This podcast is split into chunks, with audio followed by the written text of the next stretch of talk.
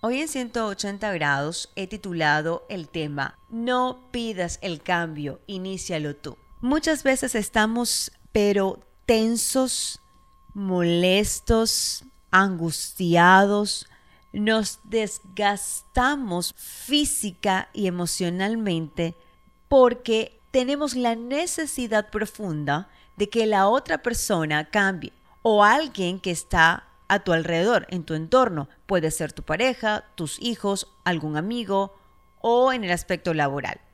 Y estamos en ese desgaste. Cambia tú, mejora esa actitud. Y no solamente lo negativo, sino que a veces queremos que sea como nosotros. A mí me llegó persona que dice, Virginia, es que es fuerte vivir con esta persona. Es que todo es una, actitud negativa, siempre dice que no se puede, siempre dice que este no lo va a lograr, o dice Virginia todo el tiempo está con una altanería, una grosería. Bien es cierto que la otra persona tendrá que mejorar, sea ira, sea mm, altanería, lo que sea. Tiene que hacerlo. Pero considero que antes de estar señalando y señalando y señalando, porque creo también que eso va a generar más tensión y conflicto. Cuando nos pegamos allí, cambia, cambia, cambia, cambia, cambia, cambia, mejora. Dios mío, tienes que ver, no te estás dando cuenta de que esa persona no te conviene. No te estás dando cuenta que no te están valorando. No te estás dando cuenta de la eh, ira que te está controlando. Entonces estamos allí pendiente y nos olvidamos de nosotros. Nos olvidamos que nosotros también tenemos actitudes o conductas que mejorar. Porque cuando tú señalas con el dedito índice, también te estás señalando a ti con tu dedito pulgar. Creo que ambos tenemos que generar el cambio. Pero tú no puedes caer en una angustia, tú no puedes caer en el afán de que la otra persona vea la acción que debe mejorar. A ver, tú puedes decirle, mira, tú tienes, creo que la ira está controlándote y está afectando nuestro entorno. Estás lastimando la autoestima de tus hijos. Si sigues gritándoles, si sigues em, eh, comparándolos, va a dañar, vas a dañar la autoestima. Tú podrás decírselo, pero no puedes caer en una angustia al punto que olvides que tú existes. ¿Qué puedo hacer yo, Virginia, cuando he dicho tantas veces que mejore la actitud y no hace nada? Lo primero es que debes concentrarte en ti. Deja de buscar cómo cambiarlo. Es una decisión de la otra persona. La otra persona es quien decide el cambio. La otra persona es quien lo determina, lo debe reconocer. Tú lo puedes hacer ver, mira, tienes esto, pero quien lo decide es la otra persona. Quien lo debe reconocer es la otra persona, porque tú puedas estar, mira, convertirte en su psicólogo, en su terapeuta, en lo que tú quieras, pero si no lo reconoce y no lo decide, no lo va a lograr. Mientras sucede ese trayecto, creo que es tiempo de concentrarte en ti. No te enfoques y no te aferres a cambiar tú a la otra persona. O no caigas en el afán de cambia, cambia, cambia, cambia. Voltéate un poco y di, ya va, ¿yo debo cambiar? ¿Yo también debo generar cambios? Definitivamente creo que sí. Y te decía que es necesario que te concentres en ti, porque a veces estamos tratando de cambiar a la otra persona y eso hasta se convierte en una distracción en nuestras vidas, en aquello que nos hemos propuesto, en esa meta, en ese sueño, en ese anhelo, en ese deseo que arde en tu corazón y a veces nos distraemos en trabajar duro fuertemente porque hay una hay un ruido en nuestra mente que es yo no puedo seguir así. Esta persona no cambia. Bien es cierto que hay personas que han hecho todo, han dado todo por el todo para generar el cambio.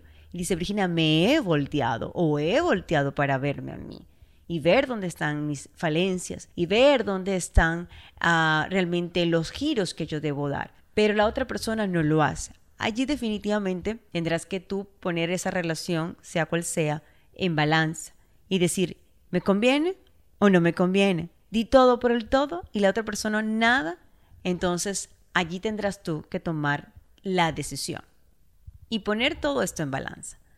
Pero aquellas personas que dirán, yo lo he hecho todo, Virginia, y a veces decimos que lo hemos hecho todo, simplemente lo usamos como para bloquearnos y cerrarnos y crear una coraza para no ver lo que realmente está dentro de nosotros. Porque es fácil y sencillo señalar a la otra persona, pero no nos vemos a nosotros mismos. Por eso es necesario que te concentres, que te sientes en calma y comiences una relación profunda contigo y digas, ¿dónde debo mejorar? ¿Cuáles son mis acciones diarias? ¿Cómo estoy tratando a la otra persona?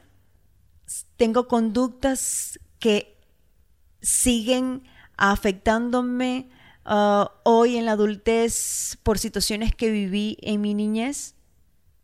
Creo que es necesario que comiences a hacer una lista de todas esas acciones y comiences a generar el cambio no por la otra persona, sino por ti y por todo tu entorno, obviamente, para y cuando me refiero a tu entorno, me refiero a que exista un ambiente de paz, un ambiente de tranquilidad, un ambiente de respeto. Porque hay otro punto importante.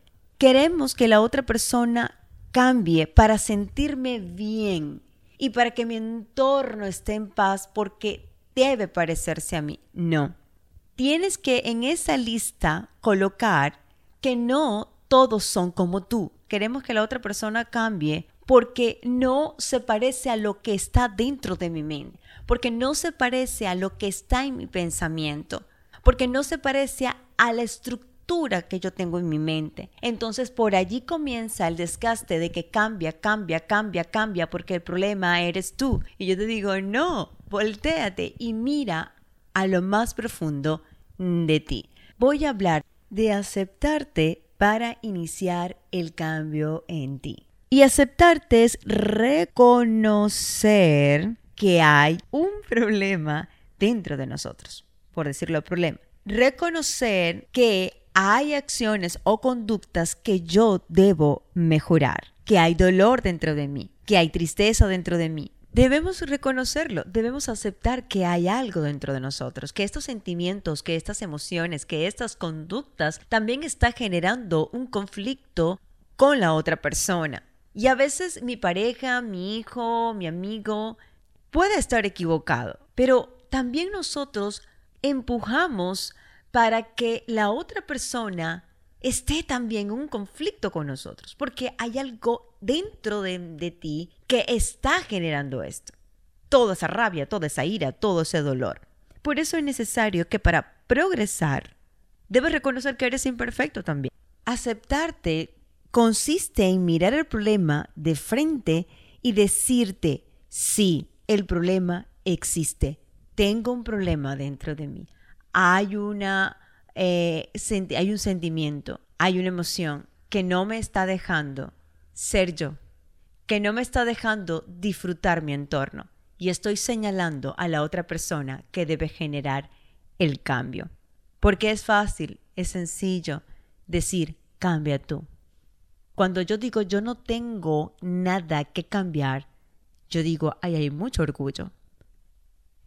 Ve hacia la otra persona y dile, mira, perdóname, discúlpame, como tú quieras decirle, por las actitudes que yo he tenido, que he creído que solamente tú eres el problema, pero que hoy reconozco y he aceptado que también yo los tengo. Eso es como una, una esposa o un esposo cambia, mejora. Es que ya yo no lo soporto, Virginia. Es lo mismo todo el tiempo. Antes era así, ahora esto. Y yo miro y digo, ya va, vamos a ver desde lejito. y digo, ay, no, pero es que en ti también hay una acción que debe ser modificada, una conducta que debe ser modificada, mejorada. Los dos. Los cambios en una pareja, vamos a hablar en el contexto pareja, se requieren de los dos. Uno en gran medida tal vez está haciendo más daño y está hiriendo, está lastimando, pero también la otra persona debe hacerlo. Porque imagínate tú esto, cambia, y la otra persona detona, grita, y tú lo que haces es también detonar y gritar, ¿crees que es la mejor manera de solucionar el problema? Entonces tienes que modificar o cambiar, transformar, como tú quieras decirle, esa forma de respuesta ante el conflicto. ¿Te das cuenta? Que sí también tenemos que mejorar nosotros. No es fácil, no es sencillo, es un proceso en el que tú vas a entrar y el primero es renovar tus pensamientos. Trabaja en tus pensamientos. ¿Qué hay dentro de tu mente? Reconocer no significa debilidad. No, claro que no. Reconocer significa valentía, amor hacia ti mismo y amor hacia tu entorno. Escribe esto en tu corazón. El cambio de tu entorno va a depender de ti, porque cuando tú comienzas a dialogar con tus hijos si te están pidiendo esto, o si en ellos hay una conducta de rebeldía, y tú comienzas a dialogar y tú comienzas a abrazarlo, te aseguro que van a tener un cambio hacia ti. Cuando tú ya no respondes de manera áspera como de costumbre, aquella pareja, aquel amigo, aquel jefe comienza a decir qué le pasó, ya es otra, y comienzan a mirarte desde el respeto. También te recomiendo, te sientes a conversar con esa persona que tú señalas diariamente que debe cambiar, que nos hagan ver nuestras ah, conductas equivocadas hiere nuestro ego, pero es necesario que dialogues y le preguntes cuáles son las conductas que tú consideras que te están lastimando. Tú vas allí a pesarla también. No interrumpas, porque somos expertos en interrumpir. Solo escucha en silencio y llévala a tu lista. Y comienza el trabajo a lo interno. Viaja al pasado para ver qué te está llevando a esa conducta que aquella persona dice que la está lastimando y que debe mejorar. Por supuesto, teniendo claro que no sea una manipulación de la otra persona, pero es necesario dialogar.